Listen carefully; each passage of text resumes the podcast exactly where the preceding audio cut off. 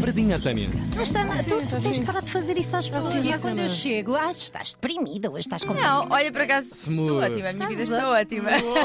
queres falar? Vamos brigar? Não, não, tá não, está, está no ar. Ah, o que é que é hoje? Olha Giro. quando... Então, Está tá, tá a reverizar. Por favor, vejam deixem-me em depois os paz, reels. deixem-me em paz. Vá, psicóloga. Então, vamos lá. Olá, Tânia e Ana. Ah, obrigada. Desde já é sempre. Está tudo. Desde já, obrigada por este lindo podcast que muito me tem ajudado no meu desenvolvimento como pessoa. Vou tentar explicar o meu problema, apesar de me parecer que já não é um, mas sim vários acumulados. Tenho 24 anos e namoro com um rapaz há quase 3 anos, com o qual me identifico e amo muito. Ah, começámos no início da pandemia e desde então tenho desenvolvido ansiedade associada ao início de uma carreira profissional e, como consequência, vi a minha libido desaparecer, situação que estou a tentar tratar com suplementos. Não sabendo do que se tratava, cheguei a colocar em causa o amor que sentia pelo meu namorado e ele, por sua vez, sentia-se pouco desejado e foi muitas vezes pouco compreensivo com a situação, pensando que se tratava de um problema dele. À parte disso, de há um ano para cá, tenho notado que ele está distante, diferente e até parece não apreciar tanto a minha companhia como Oh. gostaria. Oh, Já falámos sobre isso várias vezes, mas acaba sempre a dizer que tem tendência para sabotar a relação com coisas sem importância. Hum. Expliquei-lhe que é o que sinto e que não me agrada, uma vez que a pessoa que conheci não se assemelha à pessoa monótona e negativa que se tornou. Antes era super compreensivo, carinhoso e engraçado. já foi. Percebo Vá. Percebo que com o passar dos tempos a chama da paixão fique pequenina, mas não parece que seja disso que se trata. Vim de uma relação abusiva e, sinceramente, também tenho medo que seja a minha experiência a sabotar esta relação aparentemente saudável. Agora, mesmo continuando a sentir o que descrevi, já não falo com ele sobre a situação com medo que isso leve ao nosso término. Apenas lhe pergunto se ele está bem. E ele, como sempre, diz que sim. Ele é dos que guarda para dizer quando houver discussão. Ui. Mas sinceramente, quando estamos juntos, já não é o que era. O que fazer? Não quero nem colocar em causa que possamos não ser compatíveis e que a pandemia tenha forçado algo que nunca existiu. Quanto à libido, os suplemen- os suplementos têm ajudado, tenho as minhas dúvidas, mas já lá vamos Bem. tem ajudado e através do vosso podcast percebi que poderia estar associada à toma da pílula prolongada. No entanto, a vontade de fazer amor com alguém que não demonstra no dia a dia carinho e dedicação Claro. pela relação diminui e isso deixa-me preocupada. Adorava ouvir a vossa opinião. Muito obrigada. Beijinhos. Obrigada. Aliás, é aquela canção, não é? Não se ama alguém que não tem a mesma tesão. Exatamente. Então, começar por dizer que suplementos. Quais são? Não, Joana, va- va- A questão não é essa. Não, é- é- aliás, é essa também porque eu quero deixar isto aqui claro. Suplementos dificilmente melhoram o estado do desejo sexual no que toca às mulheres. Já muito se estudou a propósito deste tema e, na verdade, não existe ainda, e duvido que algum dia venha a existir, sinceramente, um Viagra para a mulher. E passo a explicar porquê. Como é que funciona o Viagra? Ah, o Viagra basicamente causa uma, mei- uma- facilita a ereção e o homem, ao ver o seu pênis ereto, assume tenho vontade. Ou seja, houve um estudo que mostrou que em 65% dos homens foi encontrada uma correspondência entre rigidez do pênis e a excitação que dizem sentir. Ou seja, por isto o Viagra funciona, Uhum. não é? Não é, Porque Tiago? Se o Estou pênis atento, estou ou atento. seja, o, o que o homem sente é se o pênis está pronto, eu estou on, eu tenho Certo. vontade.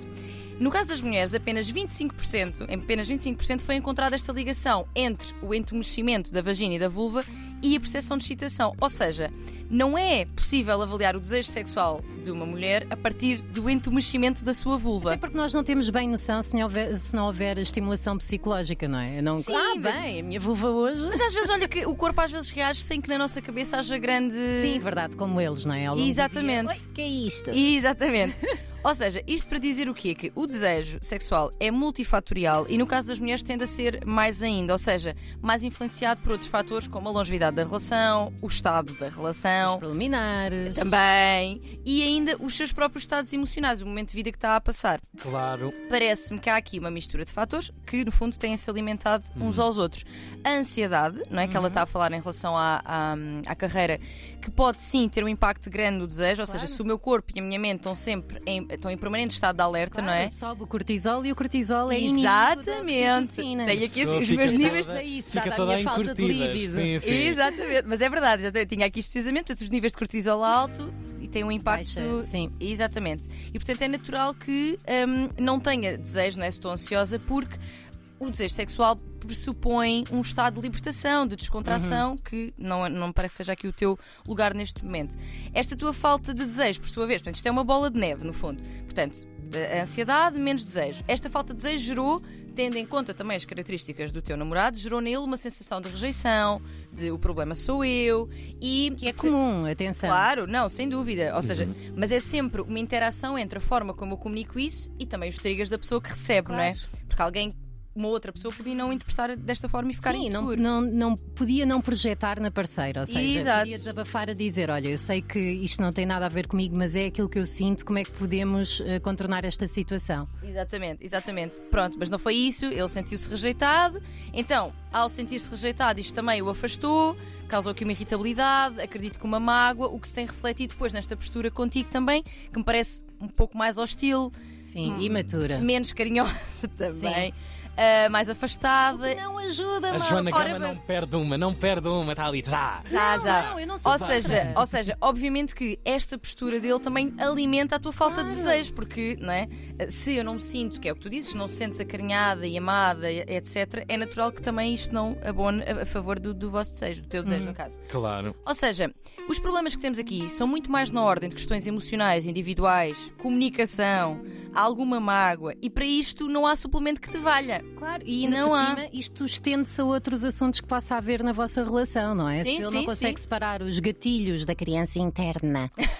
eh, para, para a relação também outros assuntos deverão ser complicados. Portanto, tudo isto implica o quê? Que vai ser necessário uma terapiazinha, gente. Terapia, claro. Seja individual, seja de casal, se for possível. Vocês são jovens, estás no início da tua vida profissional, sei que pode não ser muito acessível, Uhum. a verdade é essa.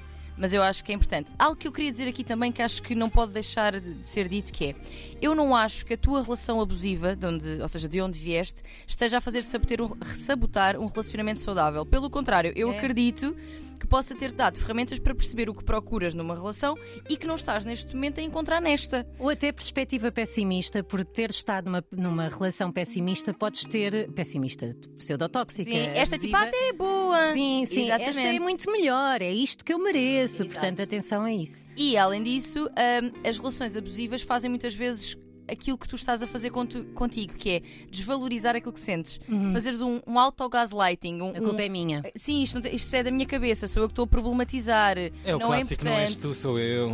Exato. Ah, Estou a exagerar, porque foi isso também que possivelmente te foi dito Uhum. na tua relação abusiva.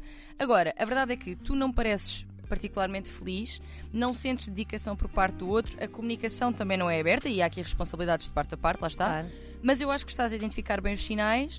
Ah, Não quer dizer com isto que a relação não, não, não tenha feito sentido ou que não possa ser ressuscitada. Até porque há aqui, eh, não sei se concordo muito com isto e gostava de saber a tua opinião, há aqui maneiras de ressuscitar o contacto físico, agendar Claro, eh, momentos claro que para sim. fazer eh, o amor, que não dependa da espontaneidade da libido, ou Pois até é, darem torna-se- a mão, darem as mãos mais frequentemente pode aumentar. eh, Sim, mas a verdade é que se eu sinto que tu és hostil comigo, fica Sim, difícil não vale a pena, agendar não ou dar vale a a mão, pena. não é? Ou seja, Para fazer amor para salvar isto. Pois, Sim, eh, tens acho, razão. Acho, acho que o sexo, é até como medidor de, de satisfação conjugal e de qualidade, nem sempre. Ou seja, se nós, co- se nós discutirmos o dia todo e tivermos sexo à noite, a relação é boa. Se nós discutirmos só o dia todo e não tivermos, é má. Sim, sim, não façam isso. Pois, é, mas é que muitas vezes este é, é o, é o barómetro e não, acho que, como medida única, não, não é muito informativo. Portanto, isto para dizer que não menosprezes essa vozinha interior porque ela está a trazer-te informações. Para salvar a coisa, para uma respiração boca a boca, esta relação, terapia mesmo, invistam nisso se ainda fizer sentido para ambos. Temos o dia de São Valentim à porta. Vocês gostam do dia de São Valentim? gente? Odeio. A se- É Não dá para jantar em lá! lado nenhum, irrita-me. Esquece, é para Janta em quê? casa, manda vir Para que essa pizza. coisa calendarizada? Mas pode ser um bom Seca. pretexto para apimentar a relação. Eu acho que pode ser um bom pretexto. Hoje vamos ter connosco, com- comigo no caso, porque não temos aqui a Ana Markel. Um protetor de pimenta. Vamos ter, não, vamos ter, mas vamos ter um casal, vamos ter eh, Guilherme Fonseca e Rita da Nova. Uau. É verdade, que falarão certamente sobre a vossa, sobre a vossa, não sobre a sua relação. Quem sabe Sobre- se não vais ouvir falar sobre a nossa? Quem sabe, quem Ah! sabe, tudo é possível. Ahm, e portanto, de- eles também nos dirão o que que acham do dia de São Claro. Valentim, mas já sabemos que Tiago odeia, portanto. Ah, isso não interessa para nada. Portanto, um casal caliente é teu convidado hoje na É verdade. Voz de Cama. Depois do meio-dia, já sabem, apanhar nos sítios do costume. Há um e-mail para. Agora o número Ana Marco. Vozcama.rtp.pt Muito bem o Boa. papel. Obrigado, Tânia.